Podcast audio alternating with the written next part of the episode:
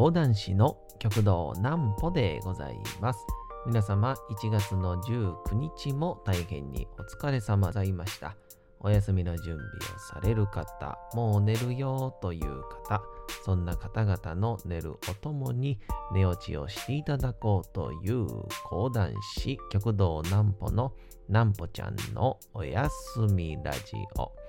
このラジオは毎週月曜日から金曜日の23時から音声アプリサウンドクラウド、Spotify、Amazon Music、Podcast にて配信されております。えそして皆様からのお便りもお待ちしております。お便りは極道南歩公式ホームページのおやすみラジオ特設ページから送ることができます。内容は何でも結構です。ねえねえ聞いてよ、なんぽちゃんから始まる皆様の日々の出来事や思っていることなどを送ってください。えー送ってくださったご希望の方には、なんぽちゃんグッズをプレゼントいたしますので、住所、お名前もお忘れなくということでございましてね。さあ、1月の19日も皆様ね、お疲れ様でございました。さあ、いよいよもう1月も今日を除くとですね、残り10日ということで、えー10日が過ぎると、えー12分の1が終わりましてですね、で、えー12分の1の次2月を終わって3月が終わるとですね、え4分の1が終わるというですね、ああ、3年生か。じゃあ来年は4年生やな。に匹敵するぐらいの当たり前のことを言いましたけども。えー今日はですね、ちょっとあのー記念日的なものも結構多かったりとか、で、昨日ちょっとね、えーあの、うちの教会の、えー、谷音座というですね、えーそういう収録のね、YouTube チャンネルがありまして、えーそれの方でちょっとね、新しい新作をちょっと私、え創作でやりましたんで、えちょっとね、その話なんかもしようかななんて思ったりもいたします。え今日は記念日盛りだくさんですので、明日に使っていただけたらと思います。それでは次のコーナー行きましょう。なんぽちゃんの明日は何の日？えーさて、えー明日ですね、1月の20日。そうか、そうか。この BGM 流れるんですね。急になんかこう、しっとりしますね。さあ行きましょう。1月の20日は、えー20日正月でございますね。20日正月。えー1月20日をもって、えー正月行事がすべて終わりとされていると。で1月20日は20日正月と呼ばれており正月の最後の日としてのお祝いや、えー小正月の飾り物を収める行事を行う日に当てられていたと。まあだから、松の内とはまた別の、なんて言うんでしょうね、えー正月の飾り付けで言ったら、あとなんだろう、まあまあ、家の中のちょっとおめでたいものであったりとか、まあ、そのあたりをこの20日までには片付けましょうね、みたいな。えーその上で正月料理に出されるブリや酒なども酒ね、えーサーモンの酒ですね、えー20日頃には頭と骨しか残っておらずそれを汁物や煮物に仕立て最後のごちそうにして食べることから主に西日本では、えー20日正月のことを骨正月頭正月と呼ぶところもあるそうだと。えーまた他の、えー地域でも、ちょっとこれ言葉をね、ちょっと古い言葉かもしれないですけど、古事記正月。主にこれは石川県だと。で、棚探し。まあだから、残ってるもんないかみたいな感じなんですかね。これが群馬県。で、布施正月。これが、えー岐阜県ということで。えー1月20日までに正月料理を食べ尽くす風習が各地に残っておりますと。いうことでございまして。だから、そう思うと、あれなんですかね、えー20日っていうのは、まあ、ごちそうというよりかは、なんだろう、ちょっとこう、しっとりした食べ物と言いますか、うん、あまり贅沢じゃないというか、まあまあ、最後この、アラとかで、まあ、最後の旨味があるというか、そういう感じのものを食べるといいのかもしれないですね。そう思うとね、ちょうど明日か。なんか明日食べたいですね。なんかこう、荒の煮汁でできたこう、味噌汁みたいな出してくれるとこあんのかなちょっとね、調べて、で、それ食うたら、ちょっと明日のラジオで、明日のラジオ夜か。あちょっと微妙ですけどね、えー、考えておきたいと思います。そして、えー、もう一つがですね、よいしょと。なんとね、玉残しの日ということで、こう玉残しってね、まあ今は逆玉みたいなのもありますけど、まあ基本的には、女性があちょっとお金持ちの男性に見初められて結婚をして、まあ何でしょう、お金持ちのご婦人になるみたいな、まあそういうものを表すんでしょうが、えー、1905年、明治38年の1月20日、アメリカの金融財閥モルガン商会創立者の老い、モルガン商会創立者のの老いですね、ジョージ・モルガン氏が、えー、京都祇園の芸妓、お雪、おせつ、どっちかな、お雪かな、を見初め求婚をしたと。が、えー、お雪には恋人がおり、求婚に困った挙句に断りを交えたちょっとした冗談のつもりで断ろうとして、えー、4万円で身請けをしてくれたら結婚すると言ったところモルガン氏は了承し本当にお雪を身請けすることになったということででこの当時のですね、えー、4万円っていうのがですね現代に換算すると8億円ということで、ちょっと桁違いですね。えー、まあまあまあ、当時のなんかちょっとこの、なんか狂ってる感じもなんか、狂ってると失礼ですけど、感じもしますね。8億円。えー、見受けされたお説は、お雪はジョージ・モルガン氏への恩情から求婚を承諾と。二人は神奈川、横浜領事館にて結婚式を挙げることになった。えー、このエピソードが世界中の新聞に掲載されると、お雪は日本のシンデレラと呼ばれ、一役一役、えー、全世界から注目される存在となったことから、玉残しの日として記念日に制定されているということで、だから、おそらくこれのエピソードが多分いろんな今の現代の漫画とか、ドラマとか、あとは映画とかに影響してるんですかね。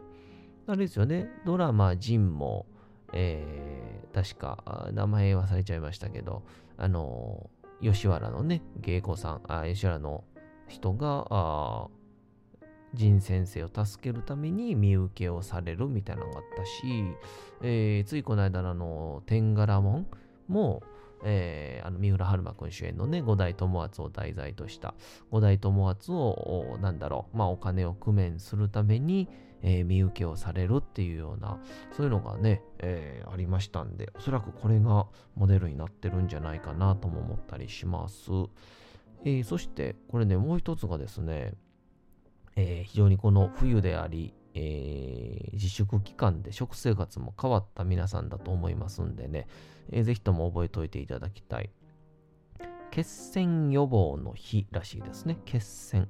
えー、例年1月20日は24、えー、節気の大寒にあたる年が多いことと、寒い時期には体内で血液が詰まって血栓ができやすいことから、えー、2と丸、 two 丸、詰まるの語呂合わせにちなんで、納豆菌などの研究を行っている日本納豆キナーゼ協会が1月20日に記念日を制定している。え納豆に多く含まれるタンパク質分解酵素、納豆キナーゼは、えー、血栓溶解、まあ、血栓を溶かす脳梗塞予防、えー、筋梗塞、筋梗塞予防に効果があり、この事実を広くアピールすることが目的とされていると。また、血栓は深夜から早朝にかけてできやすいと考えてられており、朝食に納豆を食べるのは健康にいいと言われております。ということで、納豆キナーゼってのがいいんですね。ちなみに、あれらしいですね。納豆はご飯にこうかけてね、納豆ご飯って好きな人結構いらっしゃると思うんですよ。僕も好きやし、それで食べてたんですけど、結構なんか調べたりすると、あの、納豆のこの納豆キナーゼなのかな、えー、ご飯の熱々に乗せると熱にすごい弱いらしくて、えー、この、なんて言うんでしょう、効果がほとんど薄れてしまうんですって。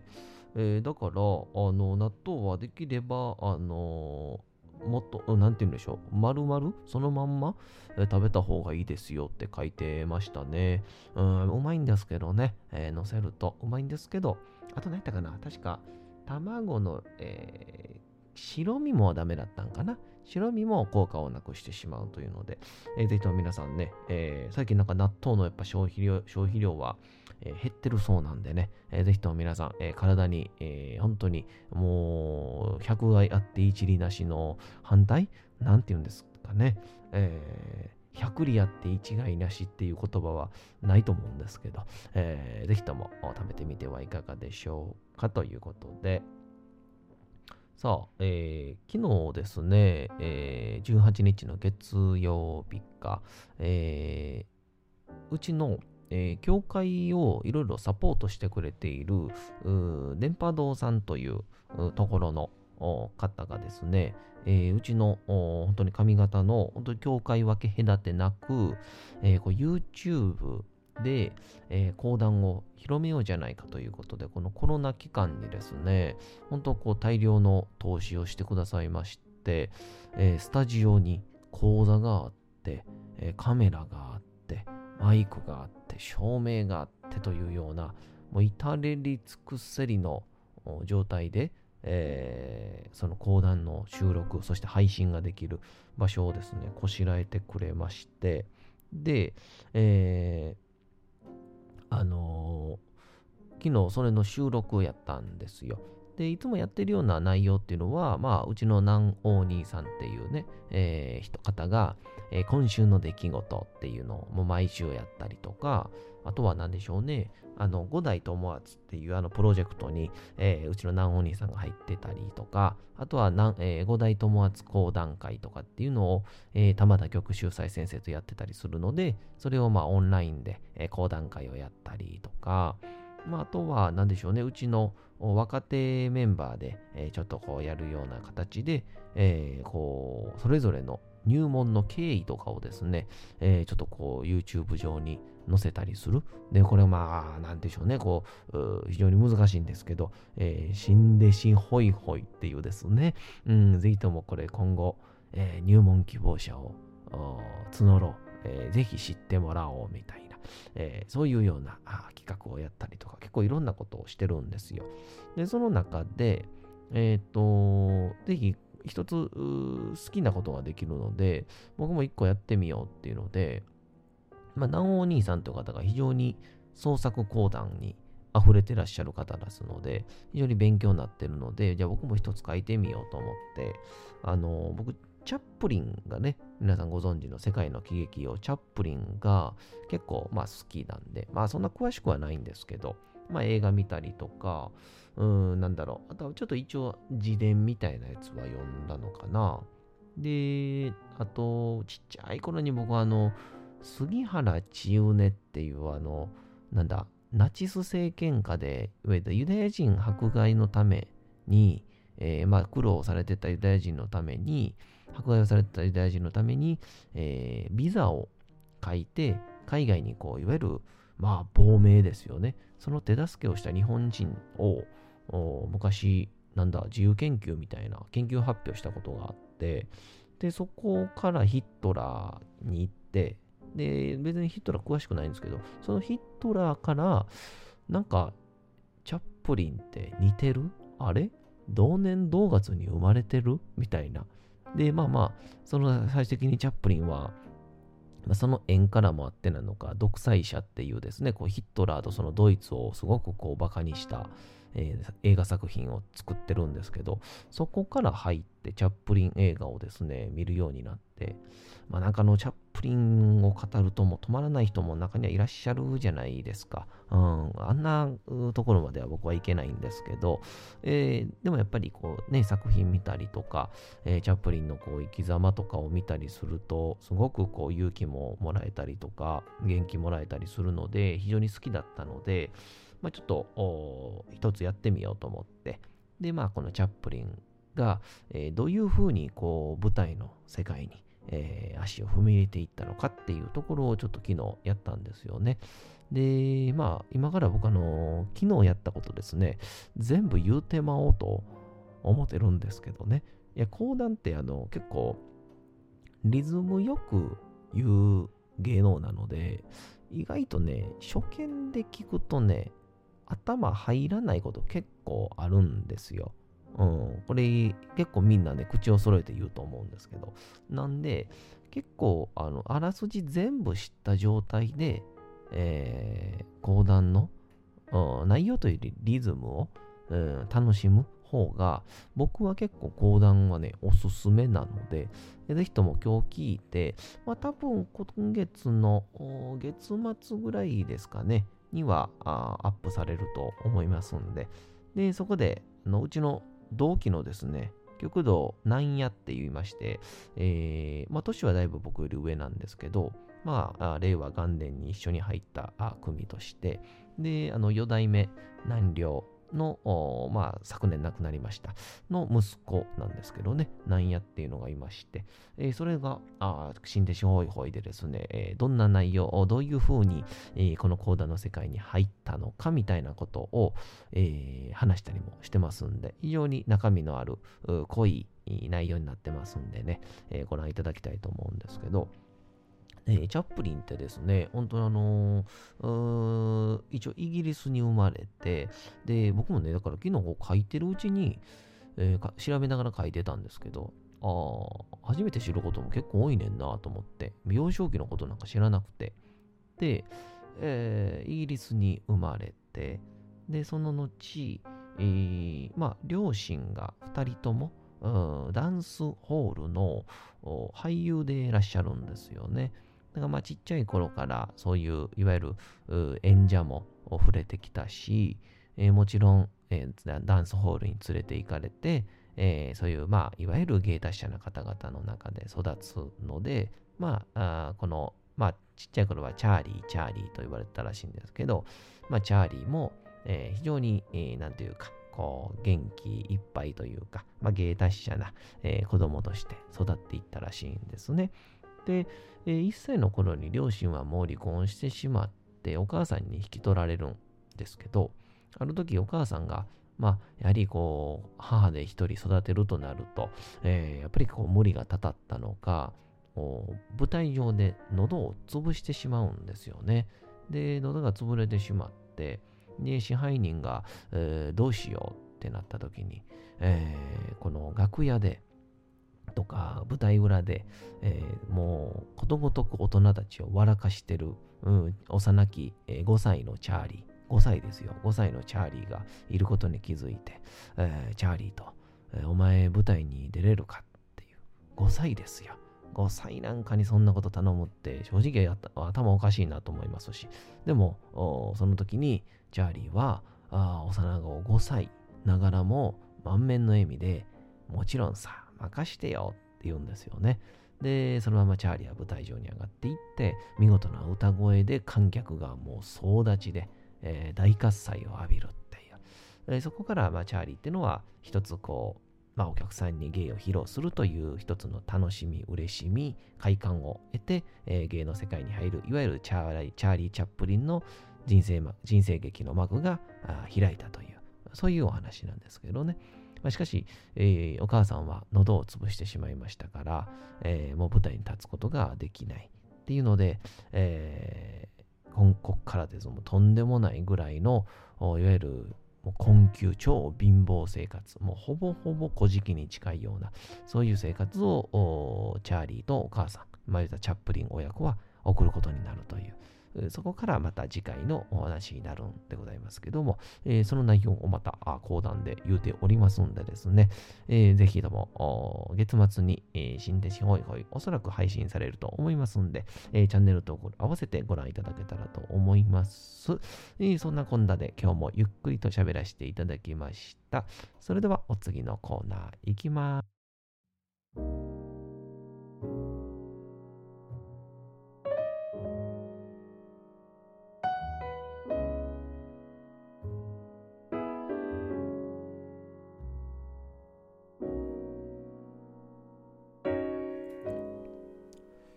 さて時刻はうとうと朗読会の時間でございます。皆様小さい頃眠れなかった時にお父さんお母さんおじいちゃんおばあちゃんお世話になっている方に本を読んでもらった思いではないでしょうか？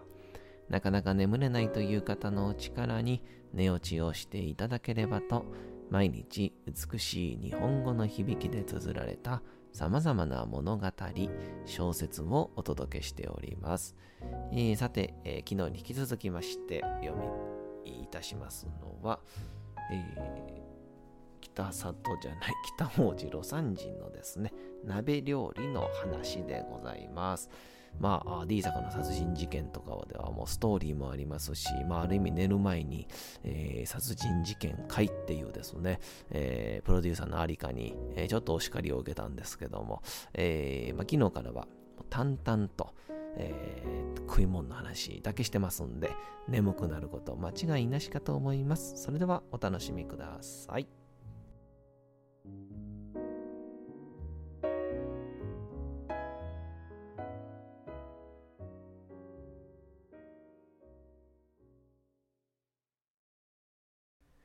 鍋料理の話。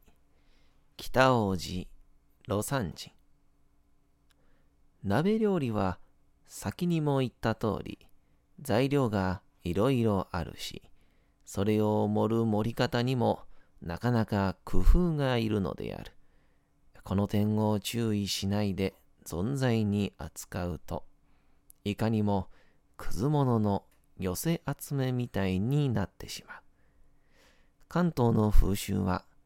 薄く平らに並べるようであるが、あまり関心はしない。フグみたいなものは大皿に並べざるを得ないが、それは特殊なことであって、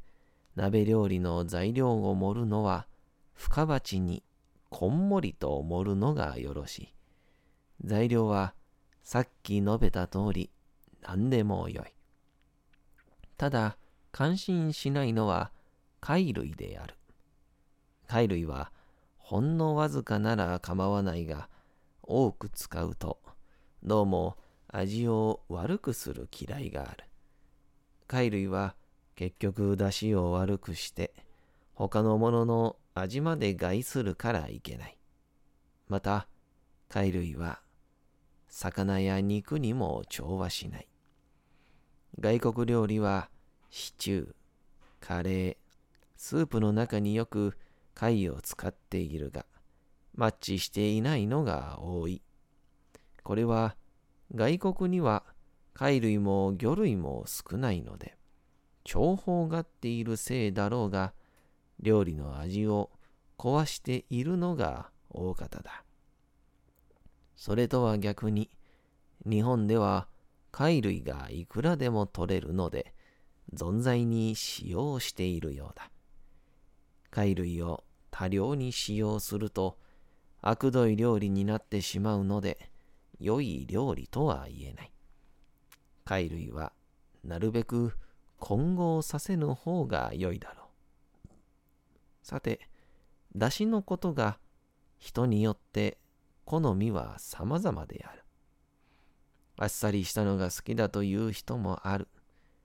あっさりしたのは大概酒を飲む人に向く。飯を食うのにはいくらか味の強いのが良いかもしれない。このこの辺も寄せ鍋は自分の好み通りに行くから誠にもってこいの料理である。タレはあらかじめちゃんと調合して作っておくことが大切である。初めから終わりまで一定の味のタレでやるのでないと、材料が変わるたびに砂糖を入れる、醤油を入れる、水を入れるという具合で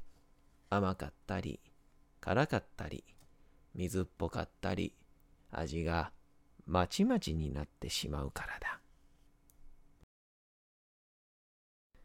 さて、本日もお送りしてきましたなんぽちゃんのおやすみラジオ。改めてにはなりますが、このラジオは毎週月曜日から金曜日の23時から音声アプリサウンドクラウド、Spotify、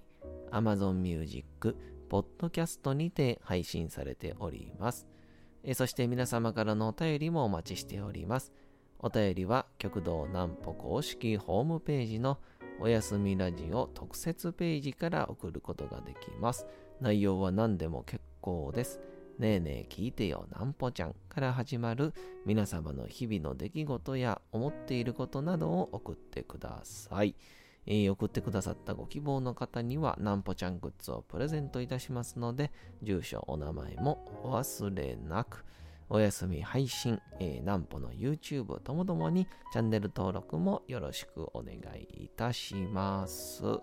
さあ、そんなわけでございましてですね、明日でいよいよ今月も10日ばかりとなります。非常に寒いですし、雨もそろそろ降るそうですので、皆様気をつけていただけたらと思います。というわけでございまして、1月の19日も大変にお疲れ様でございました。